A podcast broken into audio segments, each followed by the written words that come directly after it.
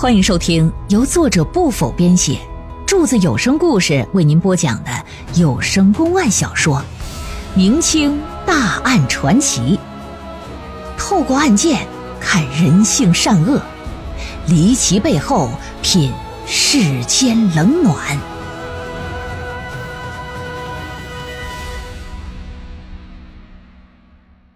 邢台杀人纵火案第三回。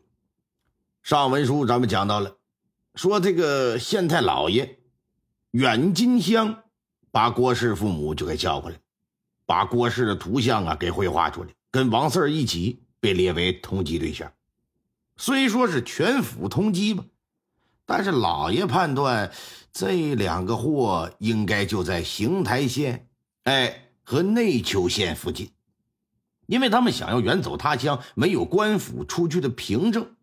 既不能住宿，又不能到其他某个地方扎根落户啊！你这个东西就跟以前咱们没有身份证那个年代，有点像是呃村里给你开的那个证明似的。哎，你没有证明，你干什么都不行。他们要是就在附近，那必然不敢露面啊。这个季节要是躲在荒山野岭，那完全是可以生活的。所以说，老爷就联合呀内丘县知县。两方各自调动人马，对附近各自境域，什么荒山野岭啊、田间地头啊，进行了地毯式的搜索了。但是县衙能够调动的人员，它终究是有限的，因为县衙日常需要办理的案子非常多，也需要一定的人手啊。所以说，不可能把所有人都放在一个案子里边。咱现在也是，刑警队办案，不可能说整个大队都办你的一个案子，那不可能。衙役们呢，只能是轮班到山里进行搜查，十几二十个人呢，你说你扔到大山里边，如同沧海一粟啊！那年代也没有什么 GPS 定位，也没有什么无人机，人啥也没有啊！你这怎么办呢？也不知道这俩货具体躲藏在什么具体位置，找起来可不易呀！迟迟的呢，这就没有什么收获。哎，时间这么一晃，就来到七月了。到了这个月份呢，无论是南方还是北方，那都是热的一塌糊涂啊！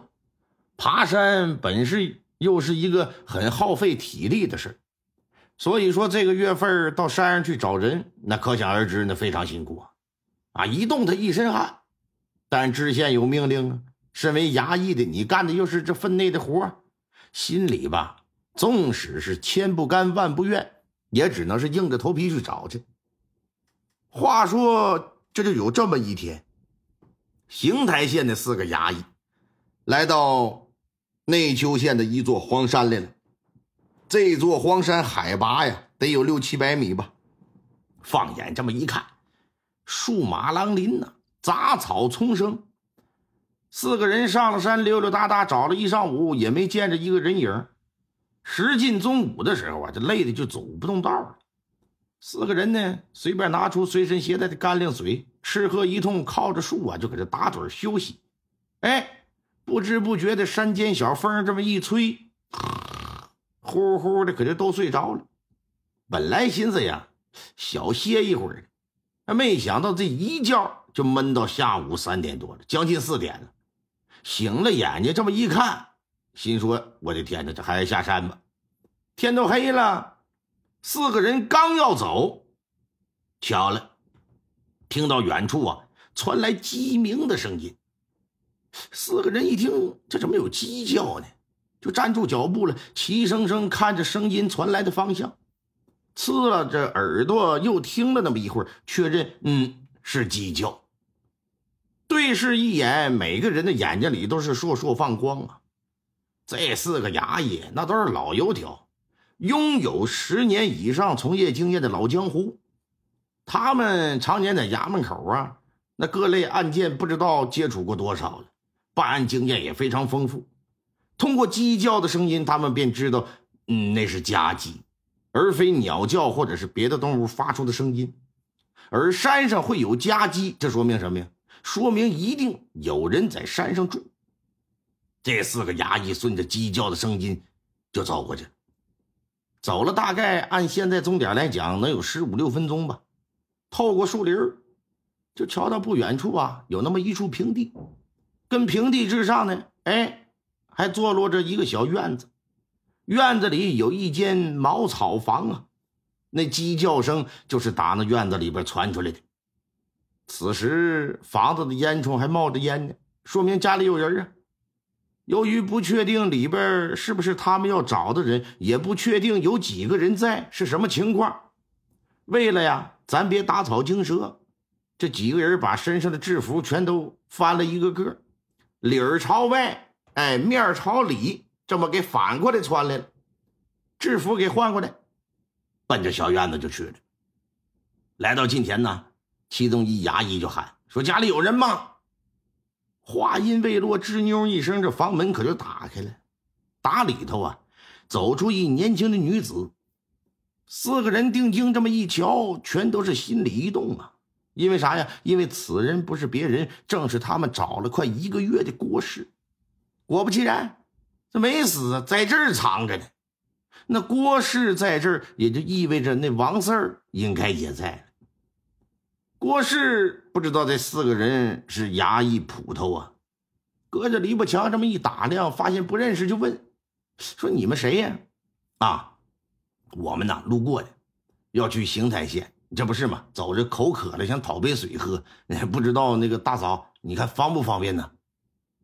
这你看，这郭氏就挺为难，因为咋说也算是在逃啊，现在呀，就挺犹豫的。另一个衙役就说说那啥，那个娘子你放心，我们不是坏人。你要是觉得不方便呢，你叫你家里的当家的出来说话。啊啊，那个。我家相公外出了，还没回来呢。哦啊，那是这样啊。那那什么，那我们就不进去了。你把水端出来吧，隔着篱笆墙递给我们就行。哎，这实在是渴的不行了，嗓子冒烟了。这附近也没有别的人家，那个求求你了啊！行行好，行行好。这你再三推脱之下，实在是拗不过了。你咋整啊？说行，那你们稍等一会儿吧。转身进屋就就要倒水去了。就在这个时候，打四人背后传来一个声音：“喂，你们谁呀？”这四个衙役回身一看，腾腾腾腾腾腾，这心跳可就加速了。因为啥呀？站在他们面前的可不是别人呢，正是被知县老爷认定为杀人纵火嫌犯的王四儿。一看是他，四个衙役呢没有马上扑过去就抓，相反呢，全都是一身的轻松啊。因为既然在他们面前出现了，那无论如何，这对男女你是别想跑了。那人家问了，这得答呀。说那个大哥，我们路过啊，讨口水喝。相对于里屋的郭氏来讲，这王四儿明显警惕性是更强。上下打量打量这四个人，板着一张脸就来到门口了，伸手打开门，刚要进去，四个衙役一对眼神上去嘁了咔嚓。几个小擒拿就把他给摁趴下，说：“别动，我们是县衙的啊，捕快。”院子里的郭氏也听见了，先是一愣，然后转身就跑，只是没跑几步，你个老娘们裹个小小脚，你能跑过谁呀？是不是？他是他，他是他的一个衙役上去纵身一跃，就给他摁倒了，死死的可就给掐住了。之后就赶紧吧，腾出一人的进屋，找了一捆绳子，像捆。大闸蟹似的，把这俩货就给五花大绑了，推着俩人就下山。下山的路途当中呢，和其他的衙役就会合上了，别闲着了，连夜把这俩人就给押回县城来了。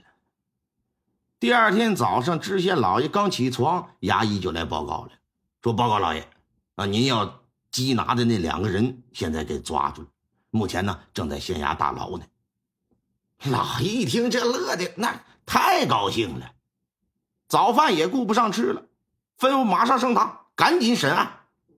大堂之上，老爷是啪的一拍惊堂木。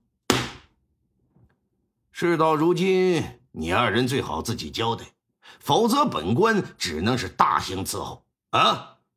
嗨，不劳烦大人麻烦，小人一人做事一人当，杀人放火倒是小人一个干的，与别人无关。你还别说，这王四儿倒是很光棍。摆出一副啊视死如归的派头子来，那你交代吧，据他交代，他和郭氏打小一起长大，小的时候亲如兄妹，长大之后有男女情愫了，这才彼此相爱。非常希望啊，能做一对夫妻，是恩爱一世。但是怎奈呀，郭氏的父母啊，嫌他家里穷，说什么也不把闺女嫁给他。还为了让他死心呢，还故意的把这郭氏啊远嫁到邢台县来了。那王四儿爱这姑娘爱的就不行了，爱到已经不能失去的地步了。一听怎么的，郭氏也是想和他在一块。只是碍于父母之命、媒妁之言，这无法忤逆，他没有选择权呢。你不像现在，那时候都包办婚姻。一听这个没法用正常渠道在一块这老小子可就下了决心了。怎么的呢？他想用非常的手段来达成自己的目的。思来想去之后啊，想了一个办法，叫移花接木，杀人灭口。在郭氏成亲的前一天晚上，这王四儿一个人跑到村外，刨开赵老杆他闺女的坟墓。原本吧是想把整个尸体都带走的，可是无奈这尸体你就是腐烂也好，你就是死了也好，他这玩意儿死沉死沉的，他有这么个词儿啊。那尸体他不能擎着你的劲儿啊，这么老远的路途太沉啊，也不好携带，太显眼，怎么整就得把脑袋砍下来。抱着个脑袋，连夜奔赴小山峪村。成亲当日，由于这老姜家摆的是流水席呀，进来进出的人非常的多，谁也没有注意到这个王四儿。心说这小子夹个大包裹，这哎呀，这礼还没少随呢哈，也不知道是男方还是女方的亲戚。来来来，吃饭喝酒吧，这就混进来了。在饱餐一顿之后，偷偷溜进了新房。来到房中一看，居然有个夹壁墙，觉得这真是此乃天意呀！哎，当下一闪身就藏到这夹壁墙里头去。郭氏拜完堂进了洞房了，王四一看只有郭氏一个人，现身出来把自己的主意就给说了。郭氏那咋说也是个娘们儿，那一听那就吓得直哆嗦呀。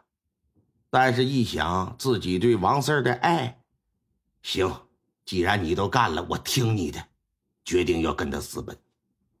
就这么的，酒也完了，席也散了，到了晚上了，王四儿和郭氏他俩互相换了个衣服，郭氏藏到夹壁墙去了，王四儿呢假扮新娘子坐在床铺之上等待江德刚的到来。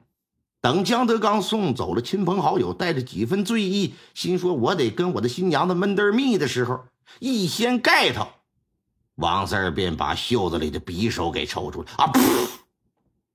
一刀整扎在江德刚的脖子上，扎中之后，这人再看是一声没吭，你吭不出来呀，气管都给切断了，扑通一声死尸倒地。